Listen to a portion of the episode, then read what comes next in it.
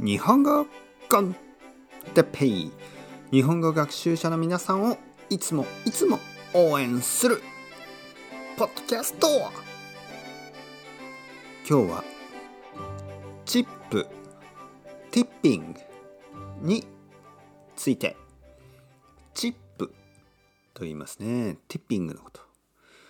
はい皆さんこんにちは。日本語コンテッペイの時間です。おはようございます。ですね。おはようございます。えー、今日も僕は元気ですね。皆さんは元気ですか？はい僕は今コーヒーを飲んでますね。うんいいですね。コーヒーを飲んで今日も一日頑張りましょう。まあ あのいろいろいろいろありますよね、えー、いいこと悪いこといろいろあるけど頑張ろう、えー、今日はチップについて話したいと思います。チップ。チップというのは、まあ、ティッピングのことですね。チップ、ね、日本ではチップの文化がありません。日本ではチップをしません。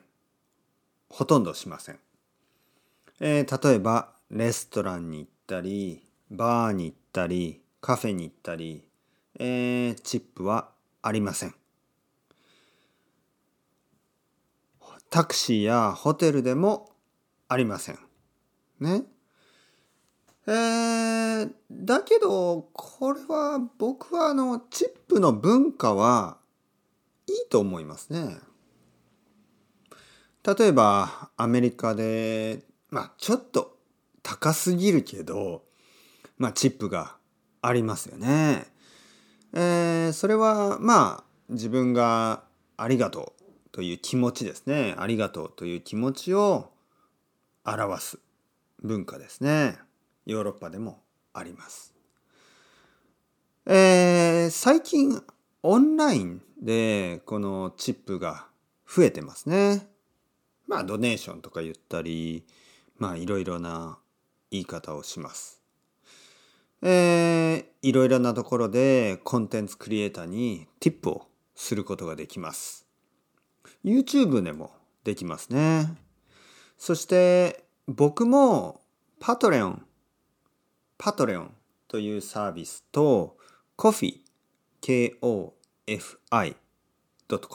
コフィというサービスで、えー、たくさんの人からティップをもらいます。まあ、たくさんじゃないか。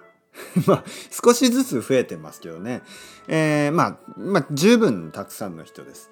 だけど、まあ、あのー、もう少し もう少し、あのー、ちょっとお願いがあります。ね、もし皆さんが少し僕のことを助けてくれるんだったら、少しティップをよろしくお願いします。